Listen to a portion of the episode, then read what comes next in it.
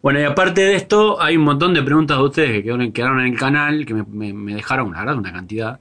Y bueno, tenemos a un experto en la materia. bueno, ah, que sea alguien que sabe bastante del tema. Y vamos a compartir este, momento, este tiempo con, con él para, para, bueno, a ver qué pasa con estas preguntas. Bueno, a la primera pregunta es interesante, porque esto ya me lo habían planteado. Habla del tema de los imanes cerámicos. Sí. Dice, hay mucha info acerca de los micrófonos de Alnico, Sí. pero a mí me gusta el timbre del cerámico. La pregunta es, ¿qué micro cerámico es bueno y cuál es malo? Porque a veces un mix cerámico de baja gama tipo genérico nos da un timbre aceptable, ejemplo en una Fender México. Calculo que eso será un micro bueno. Sin embargo, todos lo cambian. Y mi otra pregunta sería, eh, me gusta más el cerámico de los Fender México, sería una buena opción para un reemplazo para una Squire SX. Bueno, yo tengo lo- mi, mi opinión, Ok. vamos con la tuya. Lo que pasa con el imán cerámico es que la noticia es esta. Magnetismo es magnetismo. No importa mucho cómo, qué material sea, sino que cómo se usa ese magnetismo. Hay un efecto, hay un efecto, hay un- una cualidad de las bobinas que se llama, no quiero ponerme ridículamente técnico para que se entienda, pero se llama inductancia. El alnico tiene mucho hierro en su interior, en su, ¿cómo se llama? En su fórmula, y eso hace subir la inductancia de una bobina. Más inductancias más graves. Un clásico, que es lo que pasa con todos los imanes, con los micrófonos cerámicos baratos, que es, toman un diseño cualquiera, dígase un puff de Gibson o un micrófono de estrato, y simplemente cambian los imanes por cerámicos Claro. sin medir nada, simplemente lo hacen igual y como es caro el alnico le ponen un cerámico. Lo primero que uno siente es que los graves desaparecen. En el caso del eh, puff, si uno le saca un imán, cerámico, un imán de alnico, un puff y le pone un imán cerámico, lo primero que siente es que puede aumentar el volumen porque el cerámico puede tener más, más magnetismo. Y eso muchas veces está traducido en que, ah, suena mejor porque tiene más volumen. Bueno, es un problema clásico que la industria asiática, los chinos o los japoneses en su momento, como no podían competir en calidad de audio, lo que hacían era tener mucho volumen. Y la percepción del, del grueso de la gente es si suena más fuerte, suena mejor, cosa que todos sabemos que es un horror. Entonces, por ejemplo, si uno agarra un micrófono de Squire cerámico, tiene mucho más volumen que un buen micrófono de estrato. Como el de Fender México que él decía, por ejemplo. De Exactamente. los viejos Fender México ya no, no, Exactamente. ¿Cómo lograron eso? Bueno, lo que hacen es poner núcleos de acero en vez de poner núcleos de alnico y ponen un par o uno, digamos, uno o dos imanes cerámicos muy poderosos de abajo. Se logra muchísimo volumen, pero se sacrifica cierto rango dinámico, cierta calidad de sonido, se pierde la chispita que tiene el micrófono de alnico. Las frecuencias altas, yo las. Digo, he cambiado micros toda la vida. Entonces, hay micrófonos bien diseñados con cerámico, no significa, no es un problema de calidades. O sea, el Super Distortion de Di Marcio es cerámico y es un micrófono que, bueno, puede gustar o no, pero es un micrófono bien hecho, bien diseñado, Que va orientado hacia cierto tipo de sonido. que va orientado a, a lo que se esté buscando particularmente con cada cosa, digamos, pero no, no tiene que ver con calidades. El problema es cuando uno agarra un micrófono, le cambia el imán y ya está. Es- Claro. bueno, ahí, es, ahí es donde está. Ahí es donde sería esos malos. Bueno, por ejemplo, un gran micrófono es eh, los micrófonos que hace GL. Mm. GL, todo lo que hacen, bueno, ahora están haciendo cosas de Alnico, pero todo lo que diseñó Leo Fender era con imán cerámico para GL. Pero como lo que hizo el viejo en su momento fue, tenía cerca de la mitad de alambre que un micrófono de estrato convencional, un micrófono de estrato GL. Porque compensaba la brutalidad del cerámico poniendo menos alambre y poniendo Claro. hierro. O sea, es un Ah. micrófono muy bien diseñado. Claro, hay un diseño atrás de eso. Sí, no suena como un micrófono de Alnico, pero tiene un sonido muy particular y serio, digamos, no Claro. suena a motosierra Claro. como cualquier micrófono Sí, con- sí, o nasal. o o- nasal, es muy balanceado, funciona muy bien. Además de las diferencias de salida, ganancias supongo, ¿qué otra diferencia hay, por ejemplo, entre un micrófono doble bobina de neck y uno de bridge? Bueno, no muchas, depende, depende de los modelos, pero generalmente esa, esa diferenciación no existía en el pasado. Gibson hacía micrófonos y los tiraba dentro de las guitarras. Era un micrófono. Era un micrófono. Pero el problema histórico es este. Eh, La cuerda en la posición de. No estamos hablando ni de electrónica, estamos hablando de física. La cuerda sobre la posición neck se mueve mucho más que sobre la posición bridge. O sea, es simplemente verla o Claro, simplemente la cuerda, aunque no haya micrófonos ahí, digamos, claro. la cuerda se mueve más, hay más amplitud. Yo muevo la cuerda siempre igual. Miren cuánto se mueve Claro. sobre el micrófono del neck y cuánto se mueve sobre el, sobre el micrófono del bridge. claro. Esa diferencia de amplitud es diferencia de volumen. Entonces, históricamente lo que siempre se hizo es poner muy cerca de las cuerdas el micrófono del bridge y más lejos el del neck, y aún así no alcanza. Entonces, yendo concretamente a la pregunta, generalmente la diferencia entre un micrófono de neck y un micrófono de bridge, por ejemplo el 59 de Duncan, son 500 vueltas de alambre Claro, se le da más alambre al micrófono de bridge porque vos con más alambre, a todo igual, poniendo más alambre, se, se genera más volumen y a su vez tener más alambre empieza a cortar un poco los agudos. claro. Entonces, después hay sets mucho más extraños que son como micrófonos completamente distintos uno de otro se Claro, busca o poner un, un, un P90 formato humbucker adelante, y un doble atrás, Bueno, cosas pero así. lo que se llama Para set de micrófono. Hoy en día Gibson también hace diferenciado el, el humbucker Sí. del neck con el humbucker del bridge, pero eso es básicamente por qué, cuál es la diferencia entre uno y otro. Yendo a tu marca, vos en, en tu set Velvet, y yo tengo el Astrato, bobinas cada micro con un plus de, de, Diferentes de vueltas sí. para mejorar justamente eso, compensar un poco. o sea, y funciona bien. Claro, porque por otro lado, cuando vos, suponete, el micrófono del puente tiene 8500, por decir algo, 8500 vueltas. A diferencia de los 8000 que tiene el del neck, vos a medida que le vas dando más alambre, vas logrando más volumen que necesita el puente, pero a su vez también empieza como a caerse los agudos y también ayuda a que no se A alargue la compensa, compensa eh, digamos, la ecualización. o sea, si vos medís micrófonos de un estrato de los 50 o de los 60, posiblemente el micrófono que tiene más resistencia esté en el neck. Es completamente Ah, es aleatorio. aleatorio porque las vueltas eran aleatorias. Era todo lo mismo. Claro, y ahora es más, ahora te iba, te iba, iba a comentar, ahora sacaron una línea nueva que, eh, que en realidad viene a ser una línea nueva vieja, que se llama Pure Vintage. Hace poco instalé un set que vienen todos exactamente iguales. Entonces puedo comprobar esa diferencia entre un set bobinado, como lo bobinas vos, y un set bobinado todo idéntico, y la caída es Sí. brutal, es muy grande. Sí. O sea, por lo menos para mi gusto. Sí, claro. Cuando vas al puente, cae. tenés que subirlo demasiado, Sí, y suena radio, y sí, aparte. Pegás mucho los imanes, que no está bueno. Sí, digamos también para que la gente sepa, está el efecto este que se llama stratitis. Stratitis. ¿Para qué sirven los polos con forma de tornillo que vienen en algunos humbuckers? ¿Se pueden levantar y bajar? Sí, sí, es para, digamos, mirá el caso de Terry, de carajo. Sí. Usamos mucho los tornillos porque Terry usa la tercera entorchada. Ah, claro. Y históricamente con los micrófonos magnéticos siempre hay un problema entre primera y segunda. Son cuerdas gruesas en comparación a la tercera porque lo que tenemos que medir es el núcleo de la cuerda. Claro, La tercera tiene un núcleo muy finito y por ende magnéticamente tiene poco volumen. claro. Entonces los tornillos de los polos de la tercera entorchada generalmente los Están más subimos arriba. para ganar un poco porque si no se cae mucho. Claro.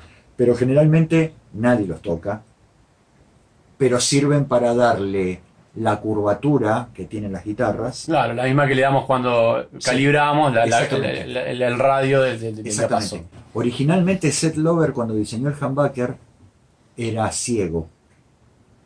Y el departamento de marketing o, o quien sea dentro de Gibson, Ted McCarthy o quien sea, le dijo poneme tornillos como el P90 porque es un argumento de venta que sea regulable Claro. al gusto del consumidor, digamos. Entonces Seth Lover rediseñó para tener tornillos Y hasta estéticamente Y es bonito. no está mal. y es bonito. Tal cual. ¿Qué influye más, el tipo de alambre o la cantidad de vueltas y cómo las apretás? es que cuanto más entramos en el mundo de los micrófonos, o sea, hasta la más ínfima pavada tiene...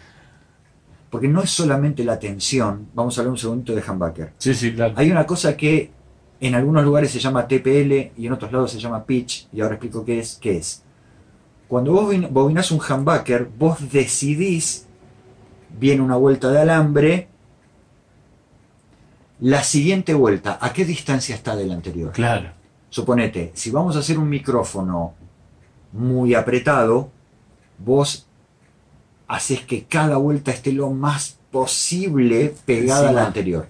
Eso se llama TPL, que es turns per layer. O sea, ¿cuántas vueltas das? Suponete, el clásico. Eso cuando se hacen a, a máquina pura, ¿no? Sí, O sea, no, es que aparte, si vas a hacer un humbucker, te convendría hacerlo a máquina pura, digamos, porque así tenés las dos bobinas iguales. Bueno, entonces, por ejemplo, yo tengo un micrófono que hago un micrófono que se llama el Vintage, que tiene una separación, y después hago uno que llama el Modern, que esa separación es más apretada. Da un sonido un poco más áspero y un poco más caído de agudos. Cuanto más pegadas están las vueltas una de otra, eh, aparece un efecto que se llama capacitancia, que es que al estar muy cerca empieza como a restarse agudos. Es sutil, pero bueno, se nota. Y después lo que pregunta ahí en la pregunta es la tensión del alambre. No hay mucha vuelta, hay una tensión específica que se mide con un dinamómetro, digamos, que es cuántos gramos de tensión tolera Claro. el alambre antes de cortarse. O sea, es un alambre muy fino, no podemos divagar mucho con, No, con más- las claro, va más en lo anterior, sin duda. Exactamente, o sea, es cuánto. Suponete, eh, en un micrófono de estrato de los viejos, donde se bobina a mano, es a mano, no existe ningún parámetro, simplemente necesitas bobinarlo prolijo para no tener 2000 vueltas de un lado y 4 del otro Claro. para que la bobina sea pareja. Eh, aunque ahora las fábricas no pueden tener personal para hacerlos a mano.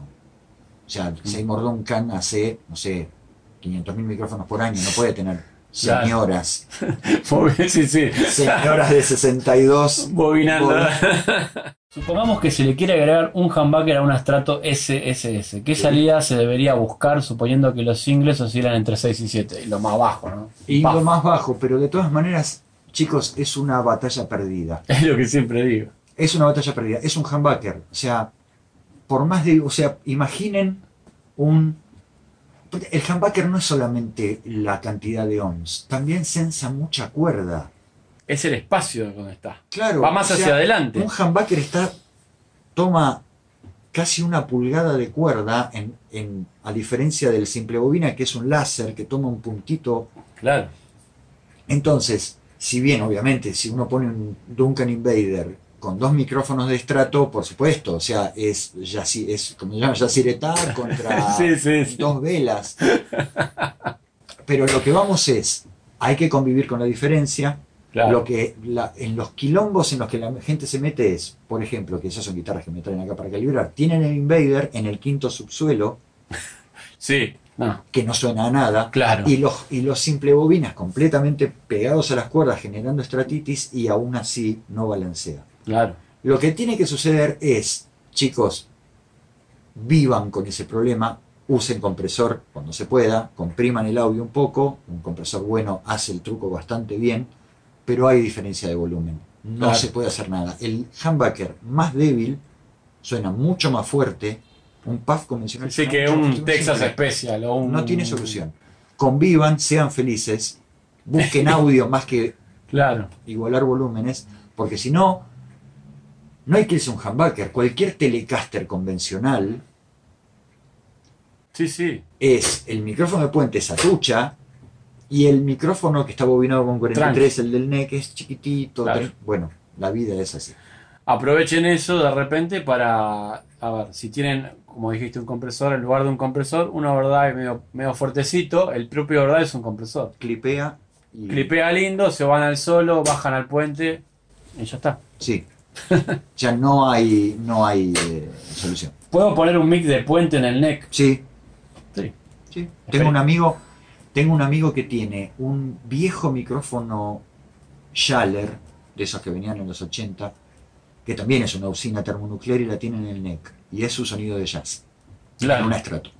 Yo no me acuerdo qué fue que puse hace muchísimos años por, porque había comprado un Puff Pro que después me, me di cuenta que era una, una Basofia lo que había comprado y lo tenía en el puente.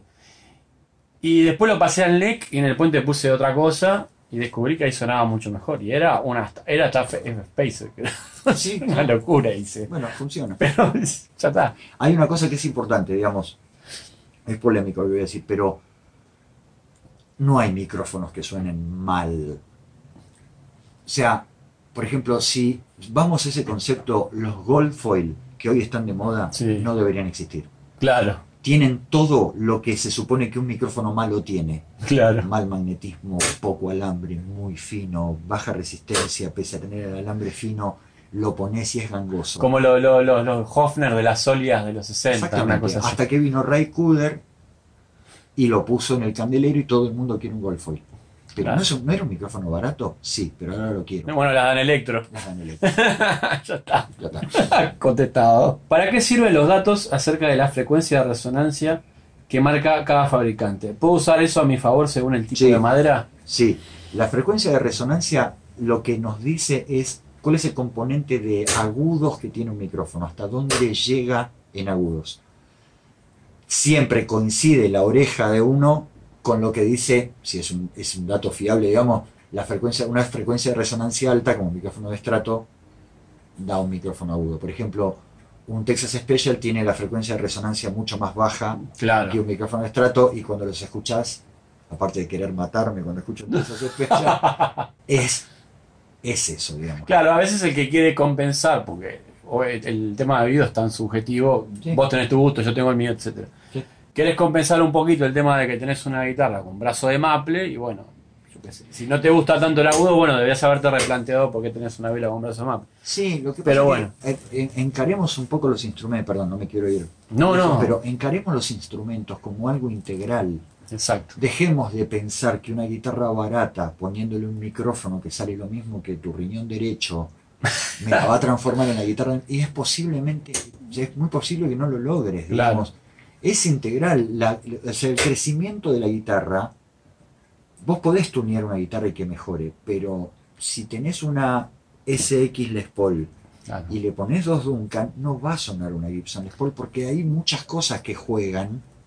Sí, sí, eh, la- la- las tres cosas fundamentales, vamos a nombrar, la- las maderas, en donde topean las cuerdas, o sea, puente, ¿no? Y, y cejilla o, o trastes y madera. O sea, Sí. eh, O sea, si analizas una guitarra- micrófonos y eso. Si analizas una guitarra, todo forma parte de la ecuación. Claro. Digamos, es todo. Por ejemplo, a mí estas clavijas no me gustan Sí, porque pesan. sí. Entonces, todo. A ver, a ver si te gusta esto. Una, un- una reforma clásica del jazz bass, clásica, que durante los 90 la hice, no sé, una vez por mes, era sacarle al jazz bass el puente de lata horrible ese que tiene, Mm. que está buenísimo, y poner un badass, Sí, que fácil. es poner, viste, el guardabarros de un rastrojero. Sí, sí. Está bien, el bajo se pone más hi-fi, el puente es como una cosa inmune a la radiación tóxica, no se mueve y da un sustain ridículamente alto. Pero se pierde un poco de esa villa, de esa mugre que tiene el Del- jazz bass, claro. que para mí pierde. Obvio. Por supuesto, da un sonido que es agradable, pero está muy bien, pero lo pierde. Sí, sí, abre el sonido, pero y esto va a la batalla, la batalla por el sustain. Eh, claro. ¿Cuánto sustain hace falta? ¿Cuánto, cuán- eh, claro, ¿cuánto vas a dejar la nota colgada realmente? ¿Cuántas redondas? Un minuto vas a... ¿Cuántas redondas eh, ligadas necesitas tocar? ¿Cuántas semanas necesitas que un instrumento suene? Esa, es- eso es bu- lo que estás diciendo es, Es la pregunta Es- del millón, es digamos. el- el me falta sustain. es la patada del pecho unos cuantos músicos. O sea, Claro, ¿cuánto sostén te falta? ¿Cuánto sustain te falta? O sea, si vos agarrás una Gibson 175, guitarra que cuesta nuestros cuatro riñones, no alcanzan, no son instrumentos con sustain, es una guitarra hueca. Cuanto más resonancia tiene un instrumento, menos sustain tiene. Claro. Porque vos para tener sustain necesitas que tenga poca resonancia. Estoy hablando de sustain real, no el sustain que lográs con pedales y con Sí, sí, sí, sí, sí. Bueno, entonces, el sustain, voy a decir algo que te van a putear todos, me van a putear todos, No, hay que me puteen a mí. que es el sustain está en la perilla, misma perilla que la resonancia. Si querés sustain, perdés resonancia, y si querés resonancia, perdés sustain. Ambas cosas a la vez Claro. es polémico, ya sé, disculpen. No, está, me- ahora él le va a poner está mi- WhatsApp abajo. Yo- ahora yo no, yo pongo abajo, yo me hago cargo. ¿Cómo es posible que algunos humbucker permitan tanta distorsión y otras como las Big, Big Lawrence L500 haga que todo sea tan limpio? No entendió cómo funciona eso. En realidad no, digamos, los- ningún micrófono distorsiona. Ahí está. Ahí, empecemos para, por ahí. Para la puteada. Ahí Ahí vamos, va. para que nos puteen grosso. Todos los micrófonos son limpios. Lo que distorsiona, ya sé que pa- parece nimio el detalle, pero no es tan nimio. El micrófono lo que hace es expulsar lo que ve y no puede cor- recortarlo en distorsión. Simplemente genera más energía. Lo que genera distorsión es la etapa siguiente Claro. pedal, eh, pre, eh, equipo. El Lorenz también tiene mucho volumen, pero distorsiona en otro lugar, distorsiona en agudos. Todos los que han escuchado Pantera saben dónde distorsiona Pantera, las guitarras de Pantera. Y el tema es el siguiente. Bill Lawrence creó un micrófono con un núcleo de hierro muy... Son chapas, son muy chiquititos. Entonces, vamos a nuestro cuaderno feliz. Vamos. Está bien, está bien. O sea, en un puff, lo que se llama núcleo, digamos, o sea, la, la bobina es esto, acá están los tornillos, este es el núcleo donde se bobina. Eso da un, un audio específico que es el que todos conocemos. Lorenz usa una chapita de un milímetro y medio y bobina, creo que tiene un carrete muy finito, y bobina sobre algo muy chico. Y pone alambre por mayor en eso. Claro. El núcleo tan chico hace que tenga mucho, y aparte por ser de acero y todo compacto, hace que tenga muchos agudos. No es que no tiene graves, porque lo que tiene es una frecuencia de resonancia alta, el Lorenz, el XL500, creo que se llamaba ese Lorenz. Em, entonces lo que tiene es mucho agudo. Y satura en otro lado. Y satura en otro lado, pero la distorsión la tiene igual que cualquier otro. Claro. Sería genial un tutorial básico para encontrar pickups únicamente con los datos que los fabricantes brindan y así saber el color y la ganancia del sonido. Una pregunta concreta sería, ¿por qué se opaca el sonido al bajar el volumen del pickup? Ok. ¿Existe alguna forma electrónica de lograr que esto no pase o depende Sí. de la calidad o tipo del pickup? Pero vamos rápido. Cuando, o sea, en sistemas de impedancia medio altas o medias, como tienen las guitarras, cuando vos bajás el volumen, habría que explicar cómo funciona un potenciómetro, pero bajar el volumen significa que aparezca una resistencia entre el potenciómetro, entre la salida y el micrófono. Aparece una Y resistencia. recordemos que el micrófono tiene, va, tiene una un componente que no es, li- no es lineal, no es resistivo. Exactamente. Se Entonces, crea un filtro. Exacto, entonces empieza, lo primero que se los- son los agudos. La manera de resolverlo es lo que lo vas a encontrar, se llama treble bleed. Treble bleed. Lo escribo y lo muestro a cámara, aunque creo Yo que... lo, yo lo pongo abajo. Perfecto. treble bleed. Treble bleed, que es una resistencia de un capacitor. A mí me gusta más solamente el capacitor de 300 picofaradios, digamos. Por ahí. Se pone en los dos terminales de, del El- potenciómetro que no son masa Claro, exacto. y eso alivia mucho el- la bajada de volumen con brillo. Más arriba de 300 picos yo siento que el volumen se empieza a comportar de una Claro. manera muy extraña y más abajo de 300 picos siento como que no hay ningún efecto topado. Lo importante es lo que dijiste, alivia. Porque hay Alivia. gente que dice, ah, con esto ya está. No. No, Alivia. lamentablemente no. Es otra de las cosas de tener una de estar enamorados todos nosotros de una tecnología de hace 70 años Es verdad. con instrumentos que los amamos, ¿eh? no estoy criticando, pero los instrumentos siguen siendo de madera, Claro. Los micrófonos siguen siendo dos cartones, Claro. manes en el medio. ¿En qué evolucionó la guitarra? No Eh, evolucionó. El 90% de los, de los guitarristas que usan no evolucionó. No. Después hay gente que usa con mil, ¿Cuál es la esto, telecaster ideal? ¿Cuál es la telecaster ideal de cualquiera? Es la tabla de Fresno con el pedazo de maple, el puente de lata, Totalmente. los dos cartones del micrófono del bridge con 10.000 vueltas o 9.200 Sí, sí. vueltas de alambre. Sí, que después haya gente que use otras cosas. Por supuesto, pero pero en general, que busca la Telecaster, o la Telecaster, la la Les Paul, Tal cual la diseñó Leo cuando ninguno de nosotros había nacido. ya está. Diferencias en la, en la misma pastilla parafinada con cobertor o sin él. Diferencias sonóricas y no estéticas. Ya Bueno. que estamos, bueno, también hacemos las diferencias con cobertor y sin Sí, cobertor. y o parafinado, no parafinado, digamos. O sea, va. vamos, vamos por la parafina. Dale. ¿Por qué es en parafina? Son muchas vueltas de alambre, una arriba de la otra, en un espacio muy chico. Se bobina con cierta tensión, no suficiente.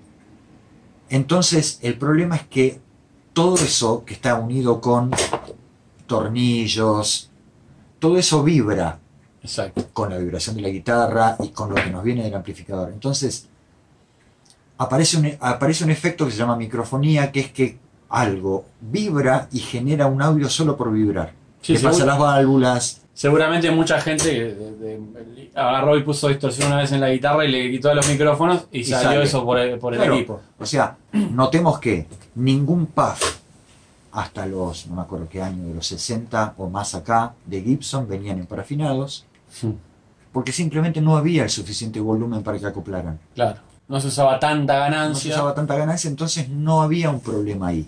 Claro.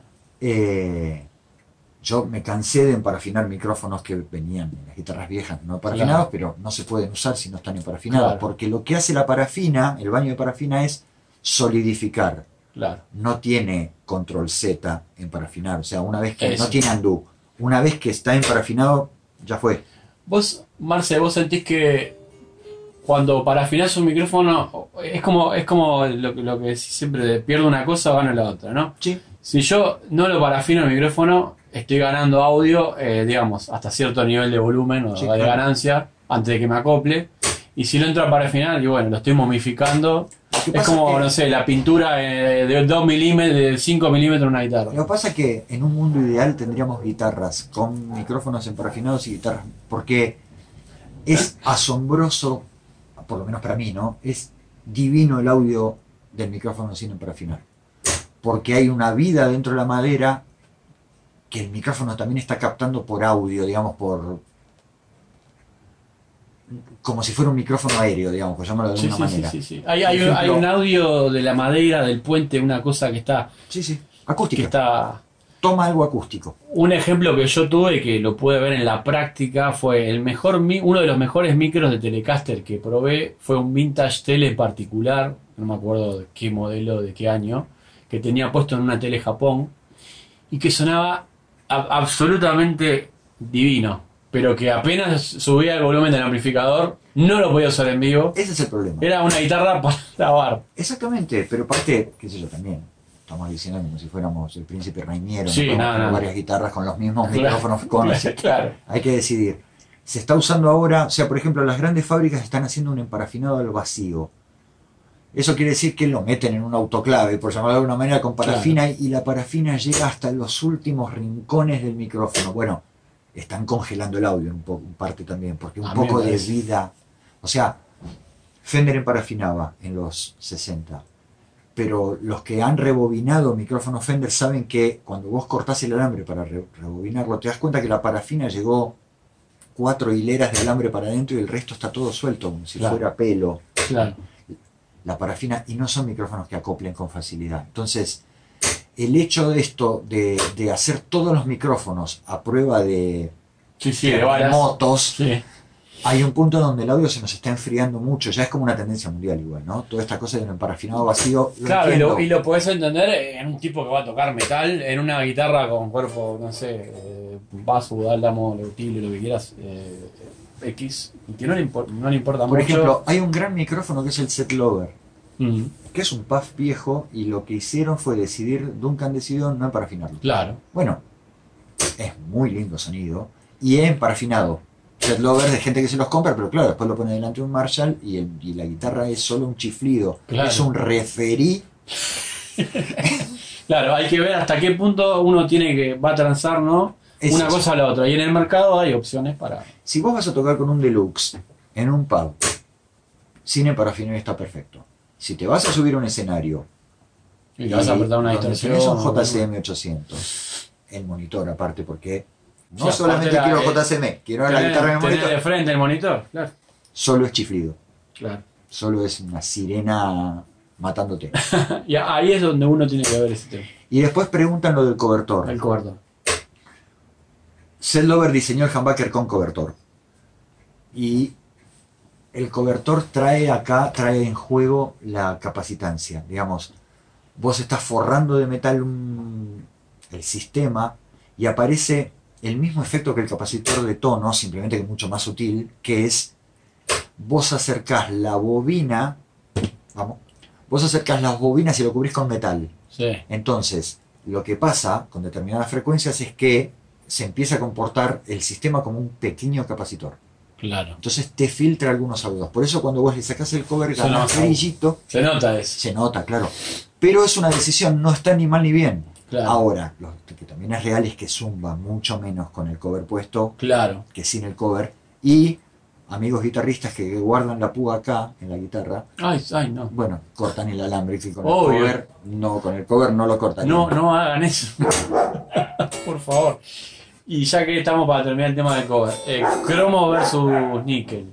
No, no. ¿Qué el, pasa? el- el problema es cuál es el material del cover, Ah, más bien. que. Más que el, otro no, no es Por ejemplo, parece que el viejo Lover hizo pruebas y Mm. usó bronce al principio, pero él sentía que el efecto, él sentía que el efecto de la, del cover de bronce era como más brutal que el cover de alpaca, que es lo que terminó usando, digamos, el nickel silver. Claro, era, era más exagerado, el, el- era el demasiado efecto exagerado. exacto del bronce parece por algún motivo de ser más denso, no sé cuál es el efecto. Claro, Entonces decidieron por el lado del, la- la- la alpaca. bueno, micrófonos baratos, por ejemplo, los micrófonos de EPI viejas y eso vienen con cover de bronce. Ah. También ayuda a que no le gusten a nadie los micrófonos de EPI. Claro, tal cual. Bueno, sí, acá, acá hay otra pregunta que es, es lo mismo. O sea, eh, ¿cómo combinar lo- los micros dobles en una Ibanez RG350? Esa- el problema, tengo algo para decir con eso. Sí, sí, claro. En algún momento se movieron, Ibanez se movió a un territorio más dimarciesco, Sí. significando que era de buena calidad el simple, por ende débil, porque usaban imanes de alnico, o sea, que- buen micrófono, la verdad que buen Sí. micrófono. Pero empezaron a usar el chocón en el puente, o sea, micrófonos clásicos Ibanez, o sea, trifásica acá y, y una máquina a vapor. 50.000 voltios. sí. Ok, eso es un problema. Claro. Es un Mm. problema, porque estamos hablando de un micrófono realmente débil que quedó al borde de lo inusable. Es lo que hablamos hoy. Eh, después armaron ese sistema de, de- de split con la llave de 5. Entonces, cuando están en la, en la posición 2 y 4, splitean. Explitea más feliz. Entonces, pero seguís teniendo una diferencia en las puntas abismal y no hay forma, lo que hablamos hoy, no hay forma de solucionar. No, una modificación que hago relativamente seguido es la gente que me pide sacame la llave de 5 de la Ibanez y poneme una llave de 3. Claro, Entonces no vuelven a usar el simple claro. y tienen una guitarra Con dos Con dos micros dobles, micrófonos. que es que tres sí funcionan bien, pero claro, el del medio lo, lo meten para adentro listo. chao. y chao. ¿Por qué el imán de neodimio no es tan popular? Music Man lo utilizó bastante en sus bajos. Es que la verdad es que primero falta experimentación, pero por otro lado, no es alnico y no es cerámico. Digamos, No es, lo, no es lo clásico, lo que se usó no siempre. hay nada más conservador que un músico de rock o, Y sobre todo un guitarrista. y un guitarrista. O sea, Eso- a un bajista le das al neodimio y dice, a ver, el, bajista, el guitarrista diría... Pero lo real es que supongo que en algún momento se hará un diseño bueno, porque lo que tiene, lo que yo he leído es que el neodimio suena como, tiene las características del cerámico, o sea, no tiene componentes metálicos, pese a que de aspecto es un metal, es una cerámica, solo que está niquelado por fuera, no tiene ningún valor metálico en sí Seguro. pero no. Y lo que tiene es que es muy chico, se puede hacer la misma potencia con menos Con, tamaño. con menos tamaño. Pero tampoco tenemos pensado hacer guitarras diferentes, por ende a nadie le molesta el tamaño del micrófono. Se me ocurre de repente para guitarras eh, ciegas, donde necesitas un micrófono Claro. hiper chato, Exacto, fabricar algo en neodimio. exacto, pero hay que cuidar lo que se llama el circuito magnético, digamos, Claro. que el magnetismo fluya de la manera correcta, no poner neodimios, porque el neodimio es como. O sea, el cerámico más grande que se usa se llama 8. ¿Sí? 8, como el Nico 5, es como las graduaciones de potencia, por ejemplo, Sí, de alguna manera. sí. en realidad son aleaciones, pero no importa. Hay que pensar que los, si, si no recuerdo mal, los neodimios están en el rango de 50 y pico.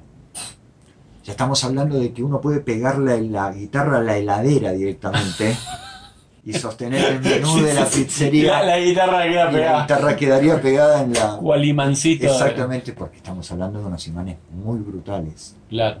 muy brutales y Y si habría que ver eso, y más falta investigación. falta investigación. O sea, por ejemplo, hay un micrófono de Fishman que se llama Fluence.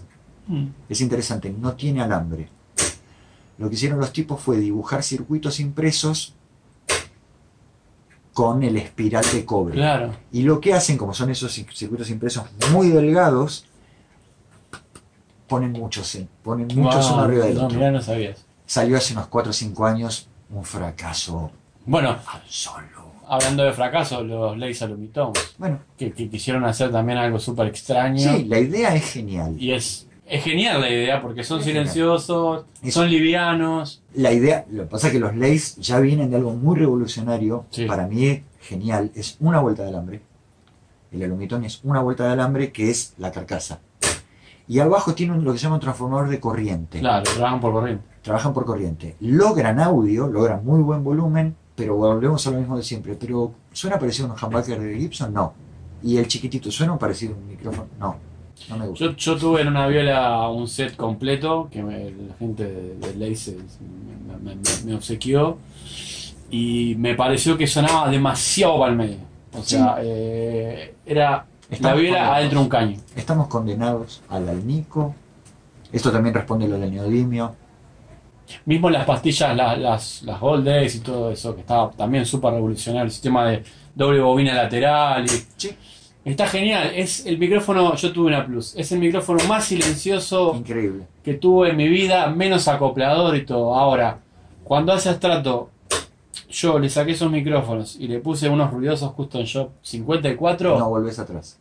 dije, la mierda, ¿cómo suena esta guitarra? Es el problema de las Clapton. De Claro. Las primeras Clapton que venían con el Lace Sensor. O sea, tenían lo mejor que podía ofrecer Fender en maderas. Mejor Alder.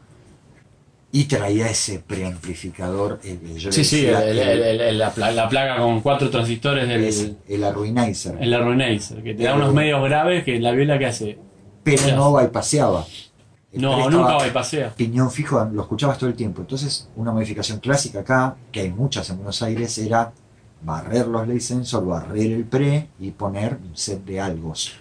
Como nota de color, voy, voy a decir que esos mismos Goldley Sensor viejos, de la primera generación, los metí en una Telecaster que, eh, que era japonesa, pero que el cuerpo me lo hicieron a nuevo en Fresno, o sea que era cuerpo de Fresno, brazo de maple, imagínate. Y ahí funcionaron increíblemente bien, Ah, mirá vos. pero increíblemente bien. Bueno, capaz que recuperaste el brillito que el Lace Sensor no tiene.